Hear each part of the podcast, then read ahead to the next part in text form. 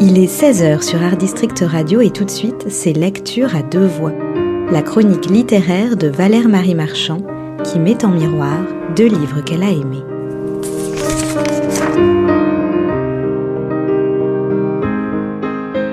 La fantaisie et la légèreté d'être ne sont pas forcément les qualités les mieux appréciées dans cette rentrée littéraire.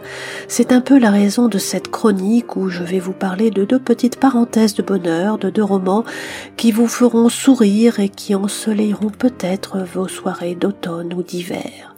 Le premier roman dont je vais vous parler s'intitule London Bridge et vient de paraître aux éditions Flammarion. Il est signé par Louison, dessinatrice bien connue et auteur de plusieurs bandes dessinées. Ce roman, qui se présente sous forme de fantaisie royale, explore avec finesse et subtilité l'envers d'un décor plus que particulier, celui de la monarchie britannique et du destin de feu la reine Élisabeth II. Imaginez un peu qu'Élisabeth II ait décidé de fuguer après le décès du prince Philippe. Après tout, au royaume de la monarchie constitutionnelle, tout est envisageable et tout serait même possible pour peu que les apparences soient sauves. Sophie, l'héroïne de ce roman, en a bien conscience. Cette riche héritière, quadragénaire de son état, est inconditionnelle de la reine d'Angleterre. Un syndrome qui n'est pas en soi très original, mais qui devient le fil rouge de sa vie. Entre deux tasses de thé, bu dans une tasse à l'effigie du prince Charles, la narratrice nous parle de sa mère, une femme, nous dit-elle, étonnante, qui aimait contempler les silex tout en tricotant des chaussettes. Elle nous parle aussi de son père, qui aimait un peu trop le pigeon farci ou girolles, et elle retrace leur mort prématurée à tous deux lors d'une balade nocturne à bord d'une Twingo bleue.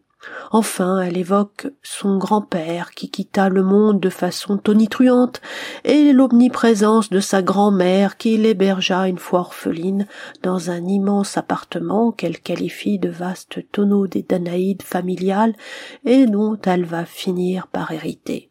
C'est là, en quelque sorte, que l'histoire commence, sous un bénéfice d'inventaire qui l'oblige à ranger les affaires de sa grand-mère récemment disparue.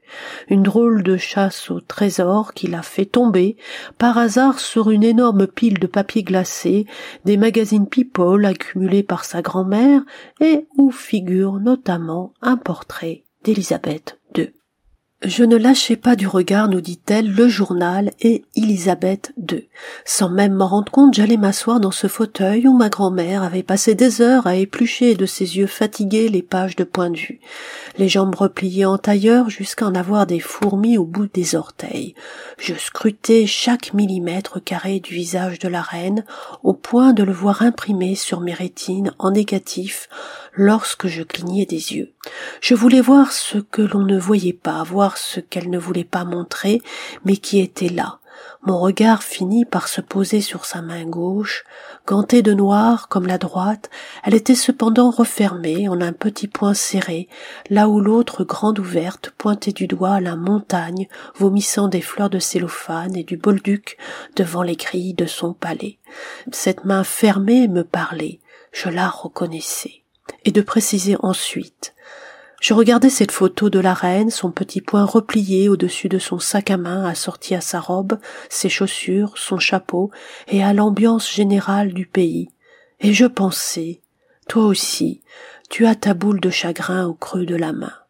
Dès lors, un lien se tissait entre nous, une amitié unilatérale naissait, et ma collection, elle, commençait. Sophie collectionne en effet tout ce qui se rapporte à la reine, sans savoir qu'un événement inattendu l'attend au rayon coquillette d'une supérette de quartier, où elle reconnaît, sans trop y croire, l'arrière-petite-fille de la reine Victoria, venue tenir la caisse de ce magasin incognito. Je vous laisse découvrir par vous-même la suite de cette comédie faussement légère où une monarque en cavale réalise enfin son rêve de vivre dans l'anonymat, d'échapper au protocole de la cour et, ça va sans dire, à la meute des paparazzi. La riche orpheline et la reine esselée vont s'associer pour le meilleur et pour le rire dans cette fugue bien tempérée, où les têtes couronnées ou non s'en donnent à cœur joie et surmontent leur deuil respectif dans une escapade mémorable. Avec un zeste d'humour et un rien de subtilité, Louison réussit à surmonter l'écueil du second roman et s'amuse à mettre en scène le côté savoureusement kitsch de la royauté britannique. C'est juste, c'est bien écrit, bien vu et j'allais dire bien joué. Autre roman désopilant avec la Vénus au parapluie que vient de publier Thibaut Gaudry aux éditions Bûcher-Chastel. Si vous aimez la pluie, les coups de foudre cinématographiques, les comédies américaines, les photos de Douaneau, les dessins de Sampé et les tableaux de Marc Chagall, ce premier roman trépidant de fantaisie et d'une désinvolture parfaitement assumée est assurément pour vous.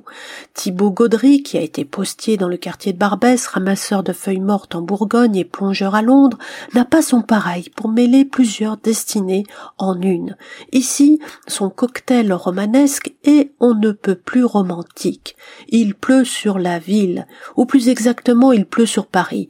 Un jeune homme qui patiente dans une file d'attente devant un cinéma d'art et d'essai n'a pas de parapluie. Une jeune femme lui propose de l'abriter sous le sien, et c'est le coup de foudre et c'est parti pour une romance presque sans parole, mais de fort beaux arrêts sur image.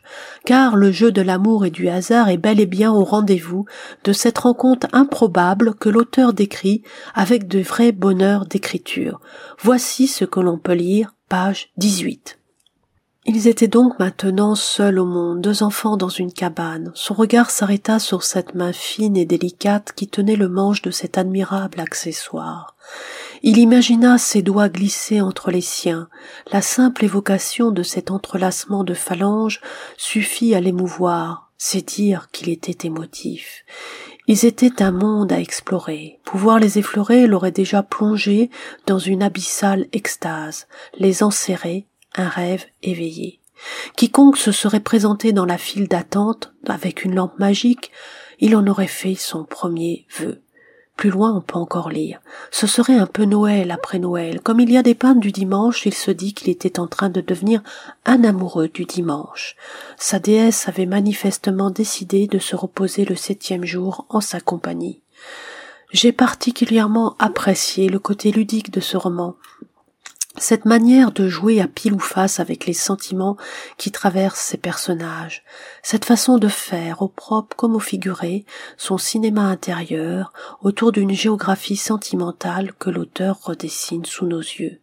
J'ai aimé ces descriptions de Paris, cette façon d'évoquer l'insaisissable, de nous restituer des cheminements adolescents, des sourires en fuite, des pas perdus du côté de la place de la Sorbonne, du reflet Médicis, du Champollion ou de la rue des Écoles.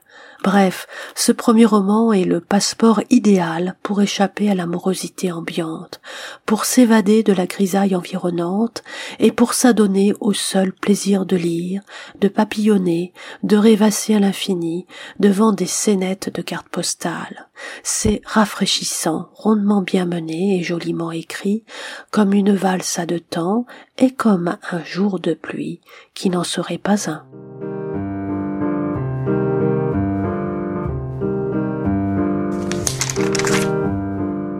C'était Lecture à deux voix avec Valère Marie Marchand sur Art District Radio, à retrouver tous les mardis et vendredis à 16h et en podcast sur notre site internet.